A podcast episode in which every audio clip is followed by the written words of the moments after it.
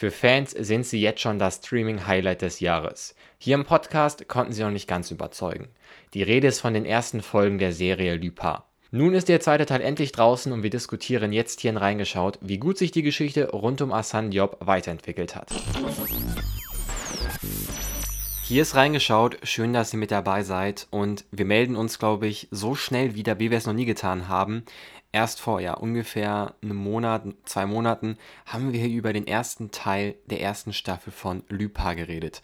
Und es ging ziemlich schnell, da ist schon der zweite Teil rausgekommen und da müssen wir natürlich auch drüber reden.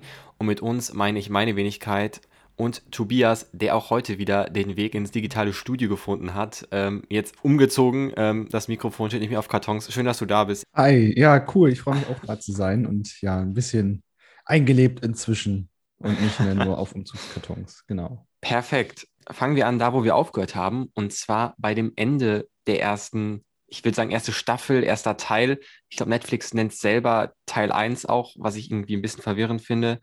Ähm, mhm. Aber wir übernehmen mal dieses Wording. Und zwar, der Sohn von Hassan wird entführt und er wird enttarnt von Youssef. Und es geht erstmal so ein bisschen weiter, wie man es gedacht hat. So, der Junge wird ins Auto gezerrt, er wird irgendwo hingefahren. Das war ja ähm, vorausschaubar.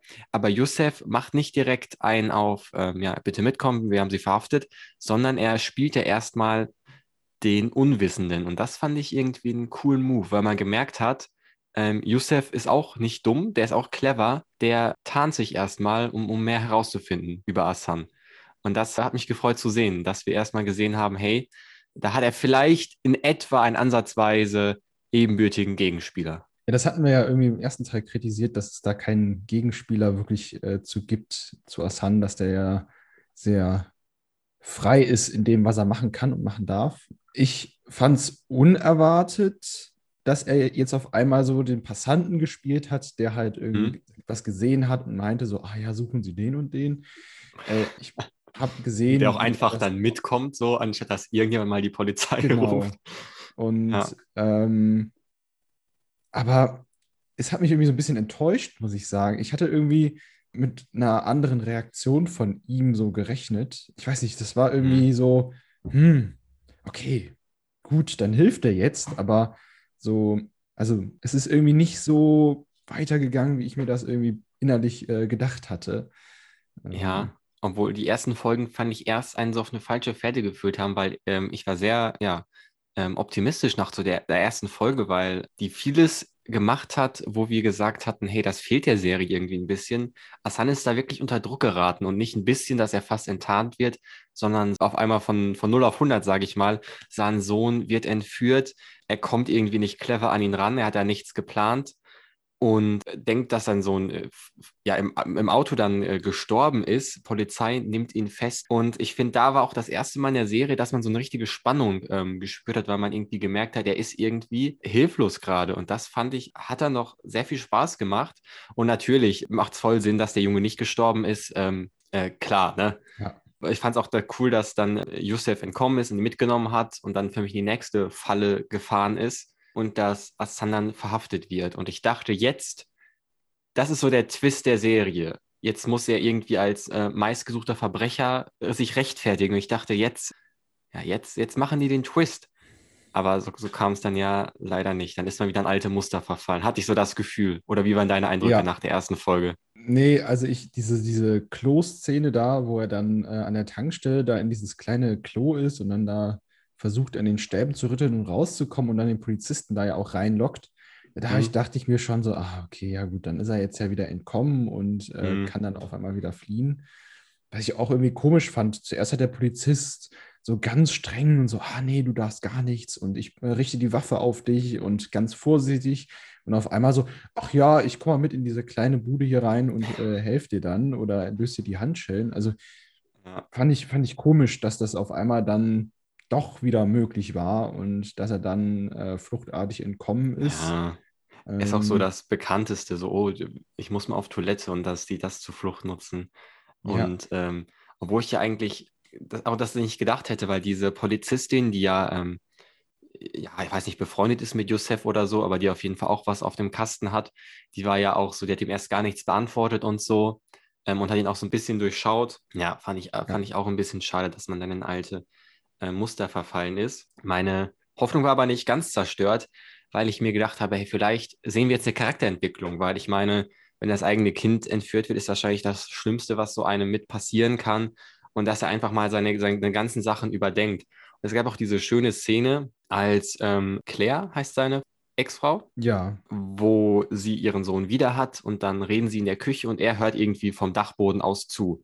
Und sie sagt irgendwie, mhm. ja, er wird mhm. sich nie ändern und so. Und ich dachte, jetzt bekommt er das mit, dass er seine Familie enttäuscht und jetzt sehen wir eine Charakterentwicklung. Und auch als er dann mit seinem Sohn im Auto saß und äh, seinem Sohn klar geworden ist, hey, mein Vater ist kriminell, dass er da vielleicht irgendwie einen Twist jetzt hat, dass ihn da vielleicht in seinem inneren Rachlust gegen äh, Liebe zu seiner Familie, in inneren Kampf stürzt. Das war aber nicht so. Und er hat einfach seinen Sohn gefragt, ey, soll ich aufhören?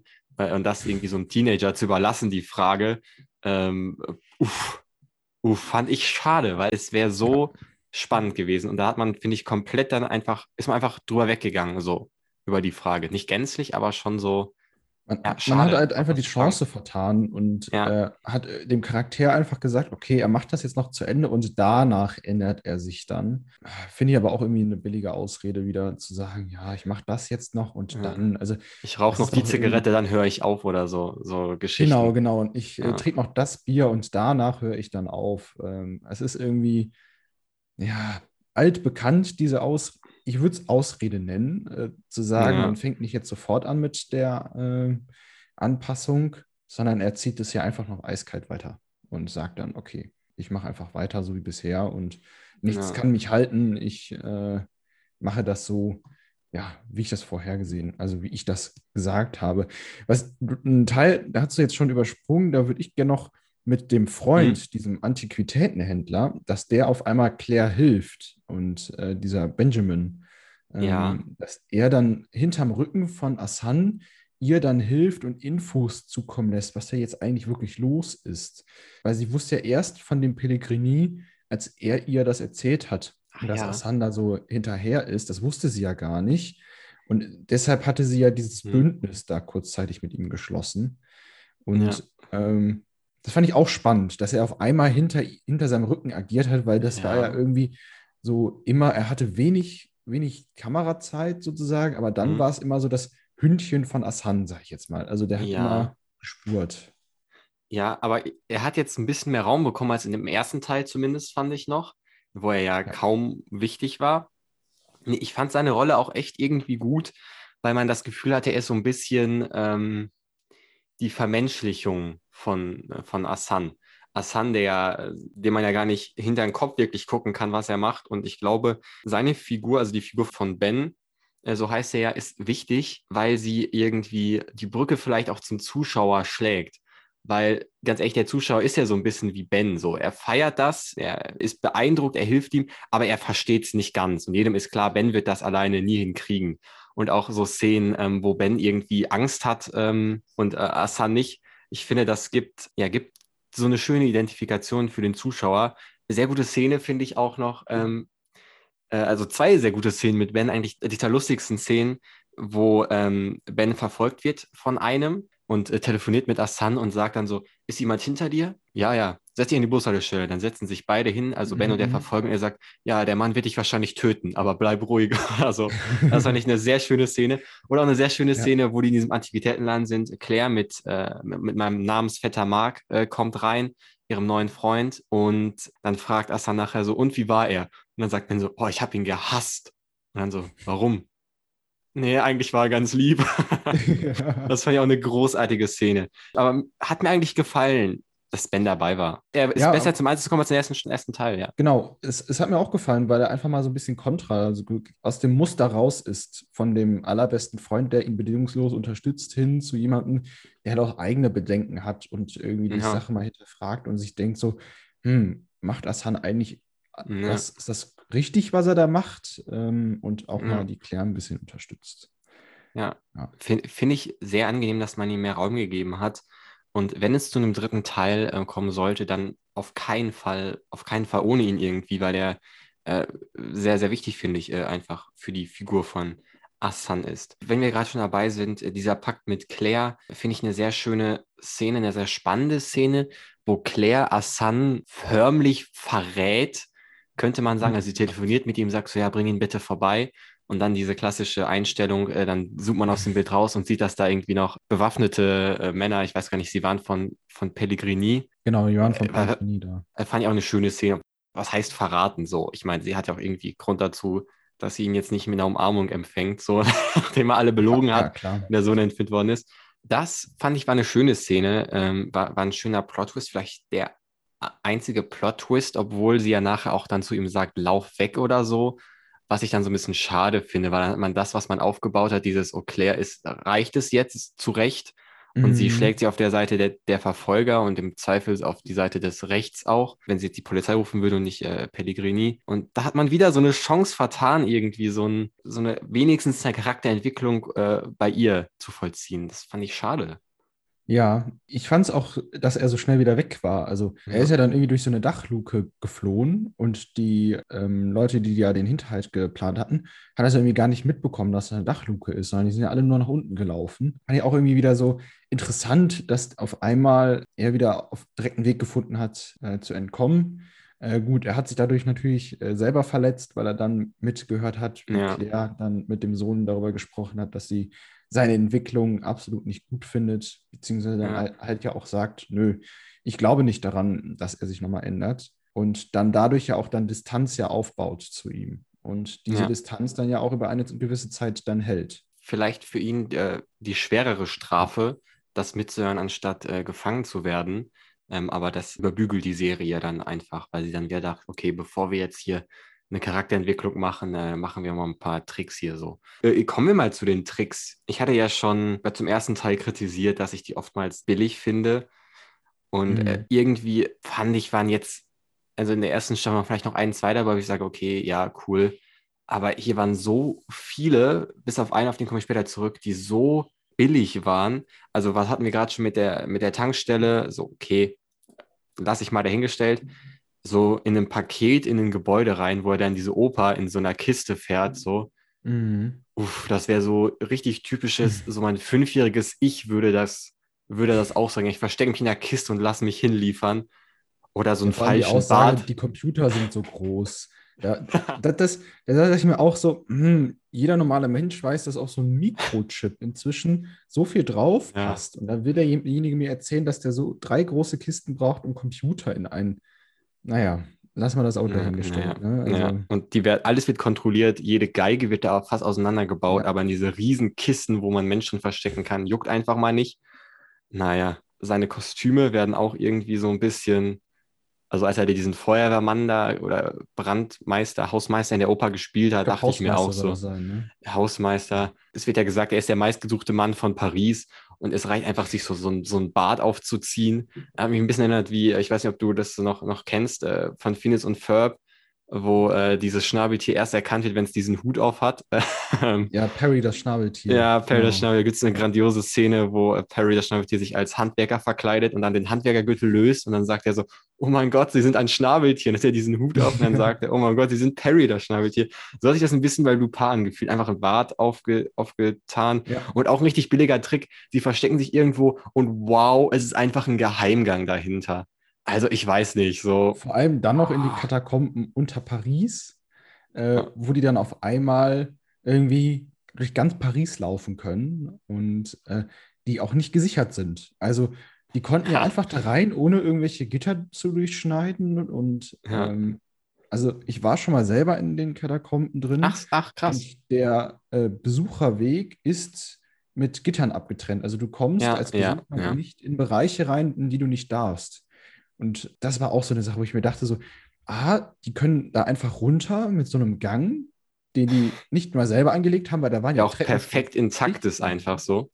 Genau. Also Ja. das war ja nicht irgendwie handgeknöppelt, sondern das war ja wirklich irgendwie Ja. professionell dahin gebaut, dieser Gang. Ja. B, die mussten da nicht irgendwelche Zäune durchschneiden, um in Gebiete zu kommen, die für Besucher nicht öffentlich zugänglich sind. Und dann haben die irgendwie vor 20 oder 30 Jahren sich das mal einmal angeguckt.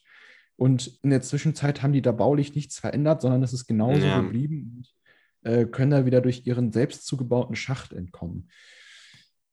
Fand ich Ja. sehr, sehr schlecht. Also, Ähm, ja, aber äh, out of context, ich war auch mal in so Katakomben irgendwo in Niederlanden Und ich weiß nicht, wer mal die Möglichkeit hätte, da zu so einer Führung oder so, kann ich nur raten, weil es ist einfach krass so. Also ich weiß nicht, äh, wie deine Erfahrung da in Paris war, war wahrscheinlich noch, noch einen Ticken größer.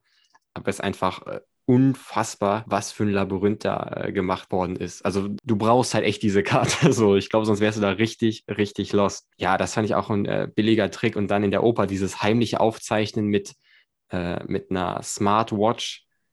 Ja. Äh, so ein bisschen die moderne Version vom Spionstift. Und ob das so eine gute Werbung für den, äh, für den Hersteller gewesen ist, weiß ich auch nicht, dass man damit heimlich Leute aufzeichnen kann. Naja, lasse ich mal dahingestellt. Und auch der Trick mit diesem, mit dem Bildklau, wo angeblich nur eine Website gefaked worden ist, als ob man das so nicht mitbekommt, wenn im Louvre ein Bild geklaut worden ist, dass man nur auf eine Website geht und den ganzen Tag weder Radio noch Fernsehen noch Social Media noch, äh, noch irgend, irgendeine ja. Website, Nachrichtenwebsite aufrufst fand ich auch ähm, schwach. Fand ich einfach schwach. Aber eine Sache fand ich ein bisschen besser. Das war dieses, das hast du, glaube ich, äh, letzte, letzten Talk ins Gespräch gebracht, dieses Social Engineering. Das hatten wir bei Juliette ein bisschen. Das hat mir dann doch gut gefallen irgendwie, wie er sie da im, im Restaurant getroffen mhm. hat, oder? Ja, der hat ja auch wirklich dann versucht, sie ja ne, zu beeinflussen und dass sie dann ja ihren Vater da irgendwie, nee, ihre Mutter hat sie ja dazu gebracht, mit der Polizei zu sprechen, damit dann ihr Vater ins Gefängnis geht. Gut, dass der halt wieder so schnell raus ist, fand ich auch interessant, weil das ja doch mhm. handfeste Beweise sind. Genau, dieses Social Engineering hat mal irgendwie was Neues sozusagen da ein bisschen reingebracht und war auch so das einzige von diesen Sachen, die er gemacht hat, die mich wirklich so interessiert haben oder die halt auch irgendwie so ein bisschen Eindruck hinterlassen haben, sage ich jetzt mal. Ja. Ähm, ja. Die auch, auch, natürlich irgendwie Planung und man muss sich ja auch in den Menschen einfühlen. Man muss es ja auch so aussehen lassen, als ob es ihre Idee war. Und das ist ja noch ein bisschen schwieriger, als äh, sich eine Karte ja. von den Katakomben zu holen und ja. da durchzulaufen. Menschen sind natürlich äh, schwerer zu manipulieren, sage ich mal, als irgendein Schloss oder so. Genau, das fand ich auch irgendwie cool zu sehen. Ähm, und auch, dass er alles geplant hatte, dass er ähm, den Termin ausgemacht hat, dass er den Kellner bestochen hat, den Pizzafahrer oder äh, was weiß ich mit dem, mit dem Roller.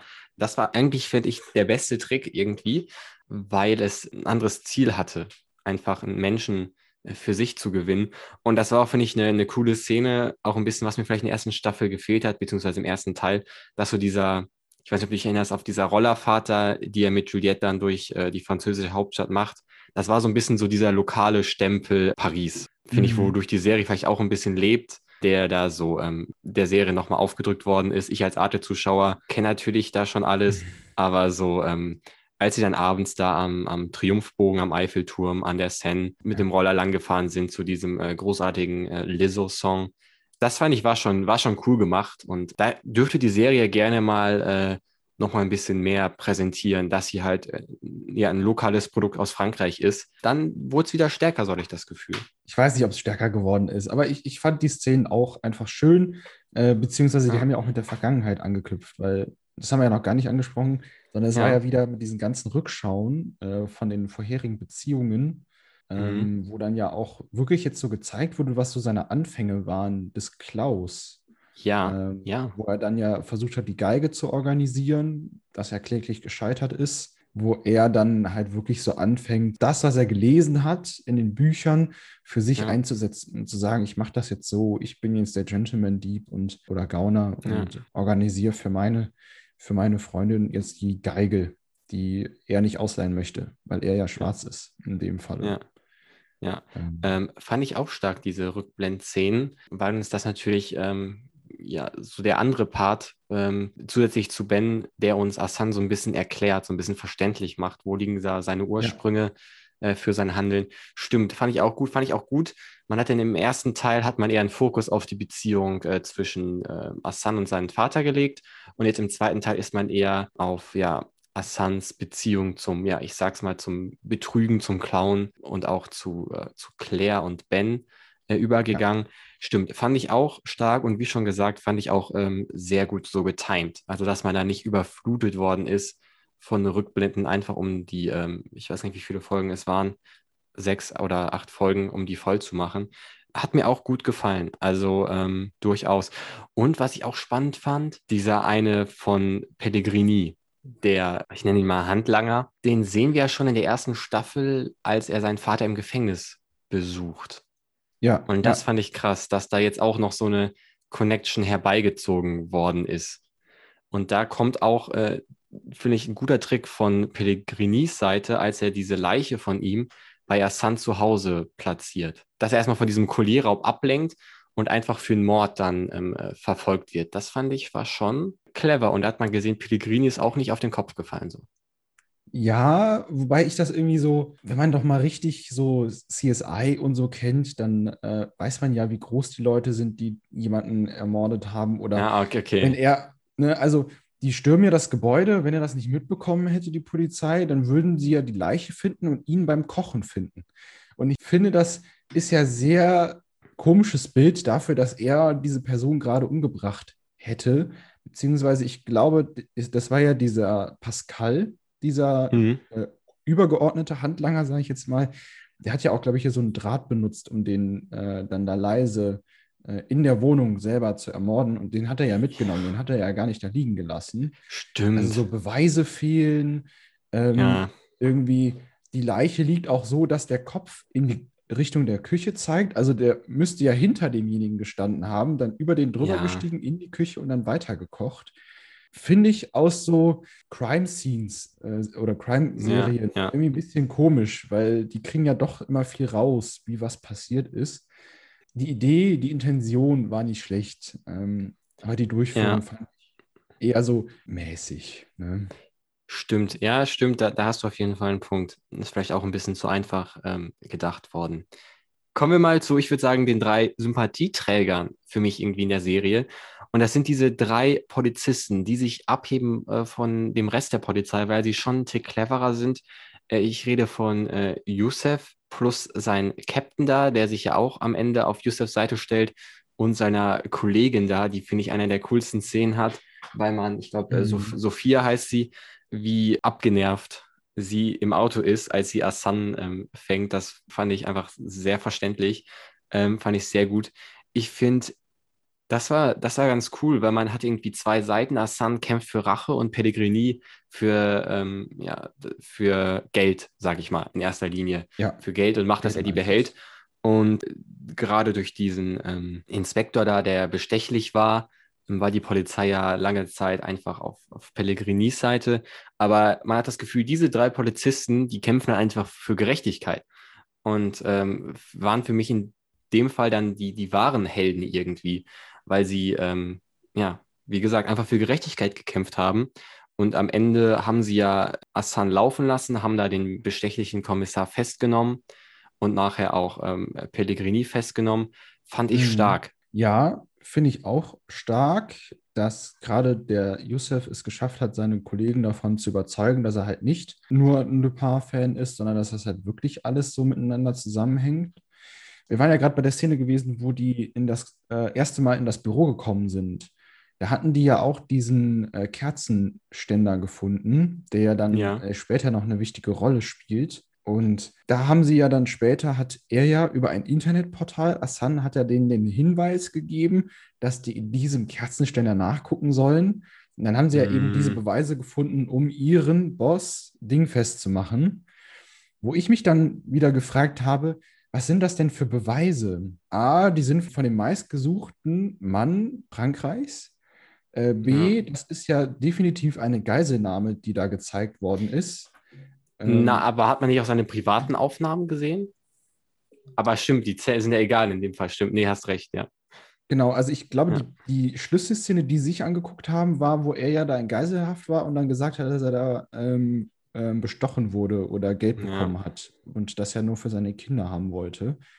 Und das fand ich auch wieder schwierig zu sagen, okay, wir machen, verhaften ihn jetzt auf der Basis dessen. Also die haben ja nicht mehr selber mhm. weiter recherchiert oder selber geguckt, okay, hat der Auslandskonten, gab es irgendwelche Transaktionen, irgendwie, dass diese Vorwürfe irgendwie versucht zu beweisen und irgendwie Indizien dafür zu finden, sondern die haben sich ja voll und ganz auf das verlassen, was Assan ihnen sozusagen dann zugespielt hat. Ja, gebe ich dir recht. Können wir vielleicht auch noch hinzufügen, auch die Szene, wie Pellegrini verhaftet wird. Ich meine, er hatte auch zu dem Zeitpunkt ein Messer am Hals und hat es dann ähm, gestanden. Also er hat ihn ja für mich auch die Worte so in den Mund gelegt. Warum hast du das gemacht? Ja, stimmt.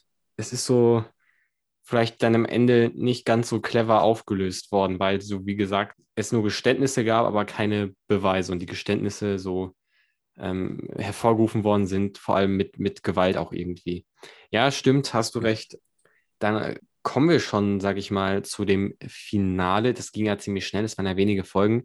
Was in der Oper stattgefunden hat, passt auch irgendwie zum, zum Charme der Serie. Ja. Und die Idee mit dem Maulwurf, der da als äh, neuer Finanzgenie in die äh, in Pellegrinis Kreis geschleust worden ist, fand ich auch ziemlich cool, muss ich sagen, weil man das auch ähm, so lange nicht gelüftet hat, das Geheimnis, ja eigentlich bis zur letzten oder vorletzten Folge. Ähm, mhm. Ähm, diese Rekrutierung fand ich äh, ziemlich, ziemlich seltsam, dass man sich in der öffentlichen oh, ja. Bibliothek stellt und Leute beobachtet, die äh, Lupin lesen und dann durch Zufall hat man da irgendwie einen Punker, der äh, riesen Lupin-Fan ist und bereit ist, vielleicht sein Leben zu riskieren äh, für einen kriminellen Job. So. Als ich das gesehen habe, dachte ich mir auch so, okay, also interessant, dass jetzt auf einmal Leute versuchen, Lupin-Bücher aus den Büchereien zu klauen, um die zu lesen und dann auch noch bereit sind, für Assan ja, eine Figur einzunehmen. Aber wie du gesagt hast, ich fand es gut, dass diesen Maulwurf integriert haben. Es hat halt nochmal wieder ähm, die Möglichkeit gegeben, dass die an Infos rangekommen sind, dass die eben diese Spendenaktion, die ja dann nachher von Pellegrini ausgenutzt werden sollte, dann trotzdem das Geld ja auf die Konten von der Stiftung weitergeleitet haben. Also es ist ja nicht so, wie Pellegrini wollte, 10 Prozent an die Stiftung und 90 an ihn, sondern ist ja 100 Prozent dann an die Stiftung gekommen. Ja. Ähm, was ich ja gut finde, dass die dann ja. gesagt haben, okay, nee, das Geld gehört einfach der Stiftung. Die Stiftung ist was Gutes und wir möchten dann natürlich auch weiterhin das Ganze unterstützen. Aber diese. Rekrutierung fand ich sehr merkwürdig und auch, dass der Pellegrini, der ja doch sehr vorsichtig ist und sehr viele Sicherheitsvorkehrungen hat, so schnell jemandem mit seiner gesamten, mit seinem ganzen Geld vertraut ohne irgendwelche Referenzen oder Sicherheitssachen, ähm, sondern der hat ja nur den Anruf von seinem Bankberater bekommen, ähm, der ja auch nur durch den Anruf diesen Hinweis bekommen hat und hat ihm halt zu 100 Prozent direkt vertraut und gesagt, okay, was machen wir jetzt mit meinem Geld? Und der hat ja die Tür sich selber geöffnet mit den Konten, die ja nicht offiziell bekannt sind.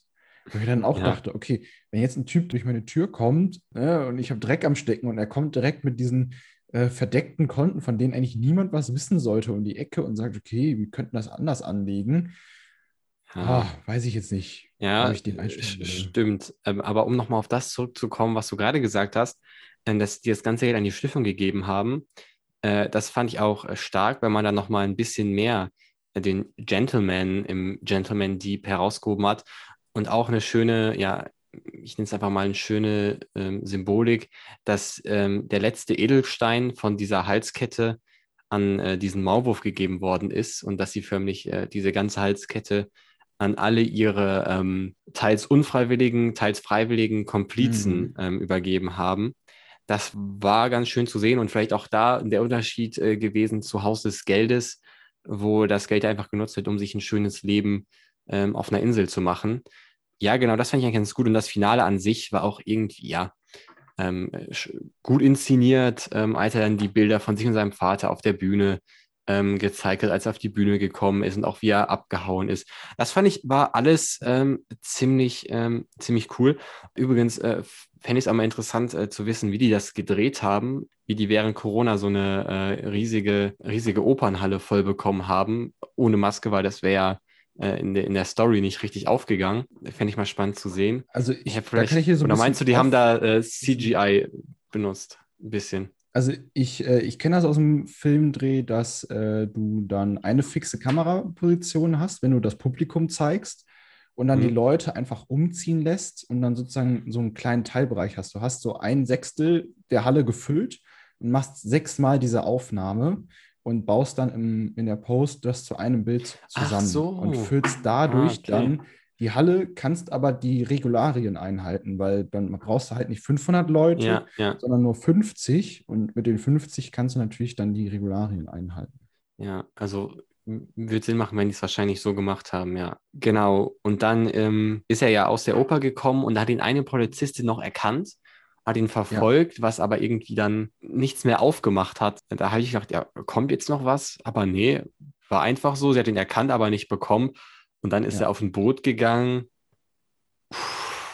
Oh, äh, Finale, oh, irgendwie dann standen doch, stand doch sein Sohn, seine Frau auf der Brücke, haben ihn ver komplett verziehen, woher auch immer, einfach ja. alles vergessen, was passiert ist. Dann ist er einfach verschwunden. Äh, und das Boot ist auch einfach verschwunden. Keine Ahnung, das fand ich so weird. Und eigentlich ist es ja, wenn man mal einfach drüber nachdenkt, so dumm über einen Fluss abzuhauen, weil du natürlich da viel einfacher äh, lokalisiert werden kannst, ja. als wenn du in irgendwelchen Gassen untertauchst. Das sollte, glaube ich, einfach nur cool aussehen.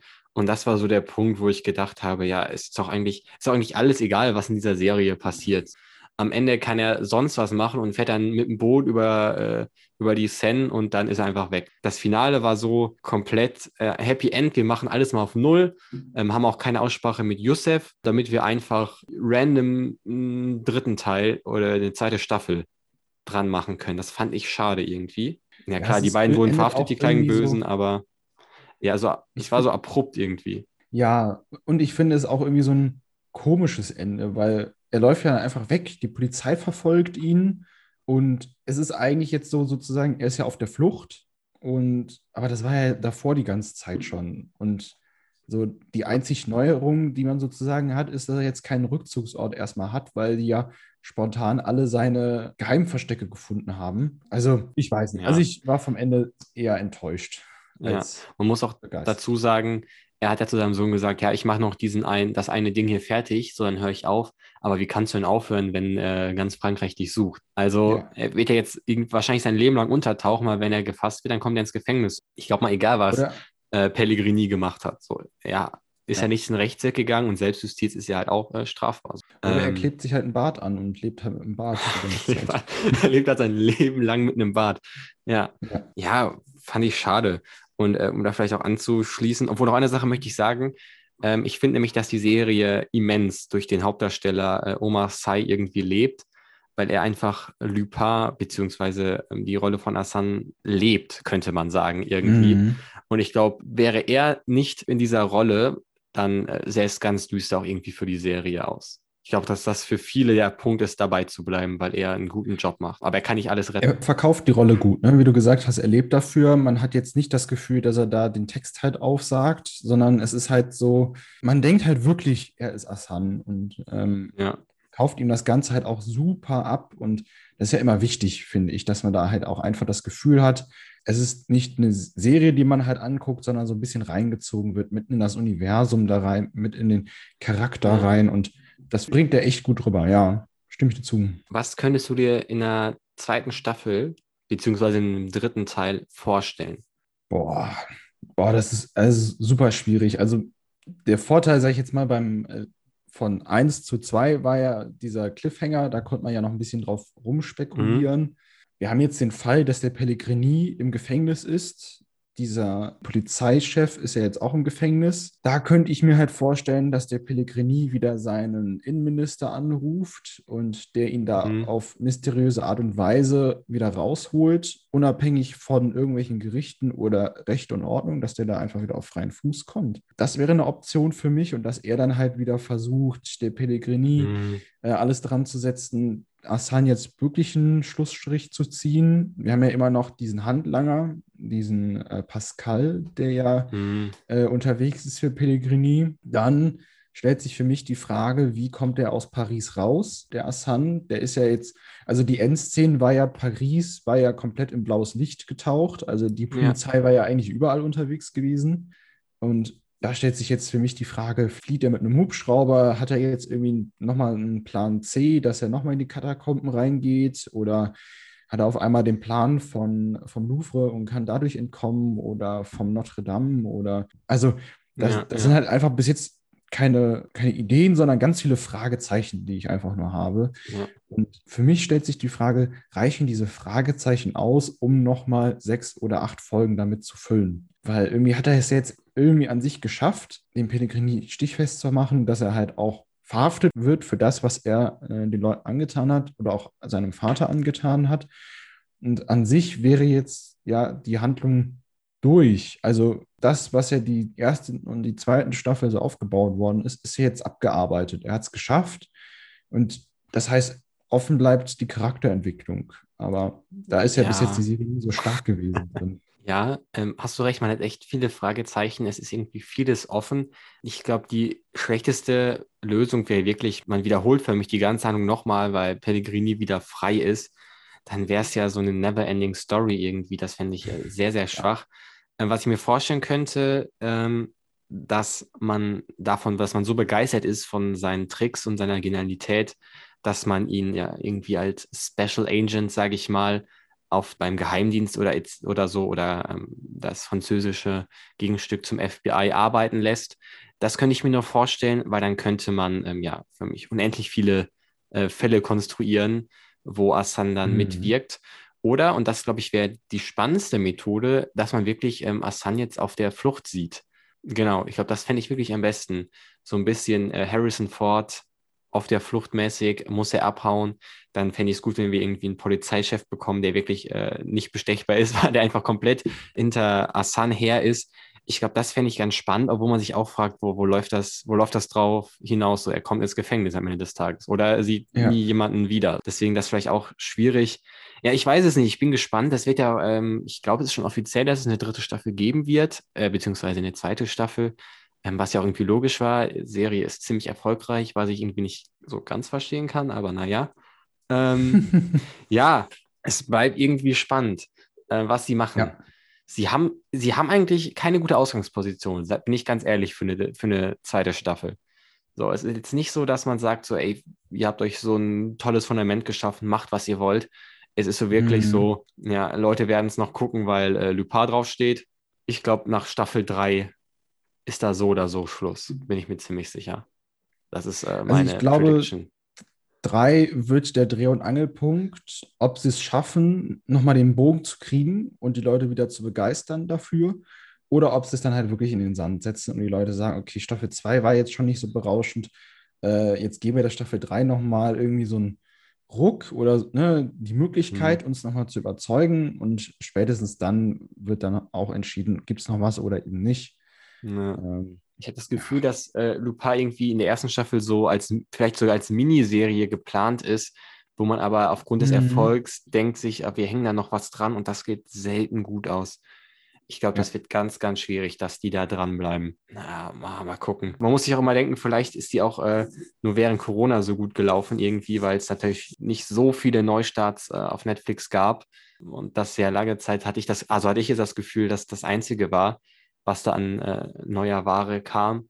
Vielleicht hat es Lupin auch schwerer, wenn im September wieder Haus des Geldes zurückkommt äh, und, und andere Produktionen wieder regulär veröffentlicht werden können. Ich meine, Stranger Things steht auch noch an. Ja, bleibt, bleibt spannend.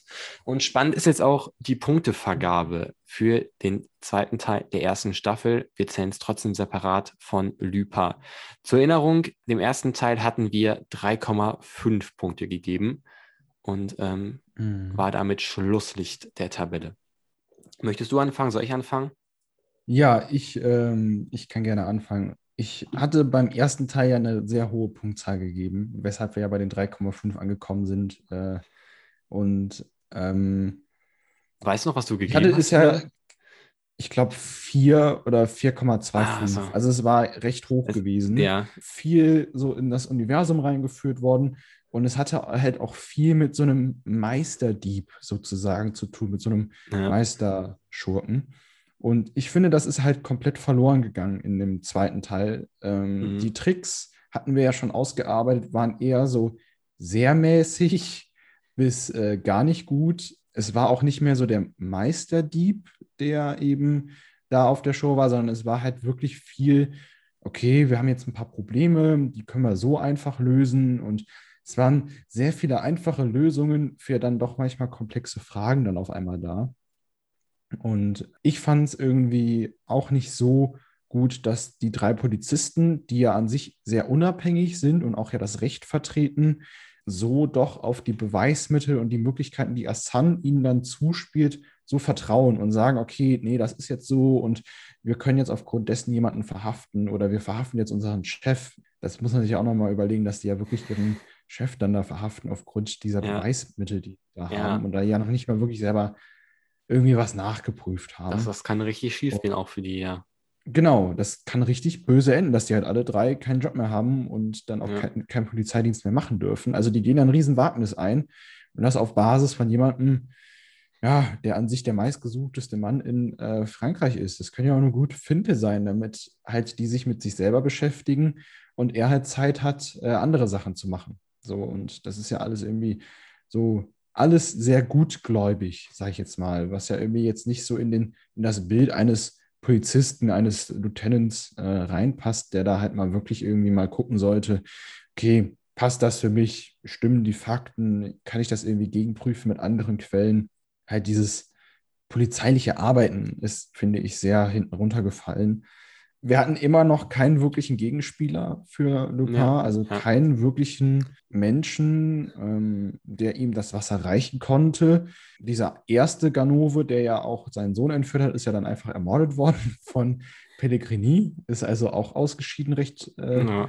recht äh, mittig dann ja von der äh, Staffel. Dieser Pascal, der ja dann darüber noch der Handlanger ist, da hat man jetzt recht wenig von gesehen. Da weiß man noch nicht so, vielleicht spielt der ja dann in Teil 3 eine größere Rolle.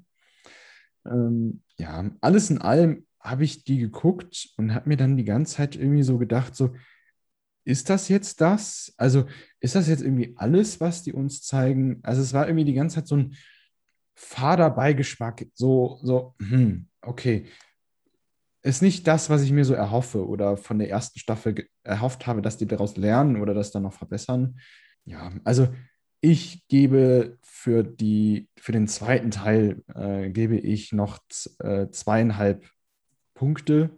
Deutlich weniger als für den ersten Teil, einfach ja. weil dieses, dieser Fokus von dem Ganoven mir verloren gegangen ist. Das hat nichts mehr aus meiner Sicht damit zu tun.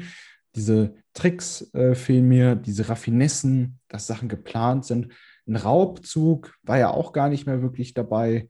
Und dass die auch dieses ja. Heimversteck, wo die den Eingang zu den Katakomben innerhalb von fünf Minuten gefunden haben, ist halt für mich auch, wo ich mir denke, so. Ha, das wussten die, schon, hm. wussten die schon vorher, aber es ist so, ach, ein Lagerraum, der den Zugang zu den Katakomben hat, naja. Hm. Ja. Hm. Genau.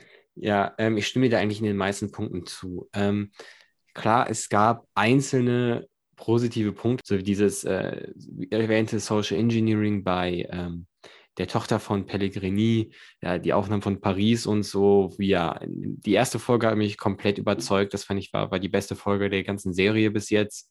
Wir hatten die drei Polizisten, die irgendwie einen guten Job gemacht haben. Die Rückblenden waren äh, gut. Aber im Großen und Ganzen war mir da auch einfach echt einfach zu wenig. Die Tricks waren teilweise, also da manchmal fasst man sich an den Kopf, wenn man diese Tricks sieht. So eine Serie, die sich das auf die Fahne schreibt, die sollte ähm, mindestens mal versuchen, an, an ein Haus des Geldes oder etc. oder ähnliches ranzukommen. Ähm, da war ich ziemlich enttäuscht und auch diese ganz, ganz vielen liegen gelassenen Chancen, die auf Charakterentwicklung gezielt haben oder eventuell auch auf eine Veränderung der Beziehung zwischen ähm, Assan und Claire oder Assan und der Tochter von Pellegrini. Es ist einfach wie so eine, wie bei den Simpsons, nach einer Folge ist alles wieder auf Null gesetzt. Das finde ich passt gar nicht. So ein größerer Handlungsbogen, weiß ich nicht, ähm, also jetzt von, auf der Charakterebene mhm. ist überhaupt nicht gegeben. Ja, ich war ein bisschen enttäuscht, weil ich sehr optimistisch war, dass wir vielleicht jetzt ähm, bessere Sachen im zweiten Teil zu sehen bekommen.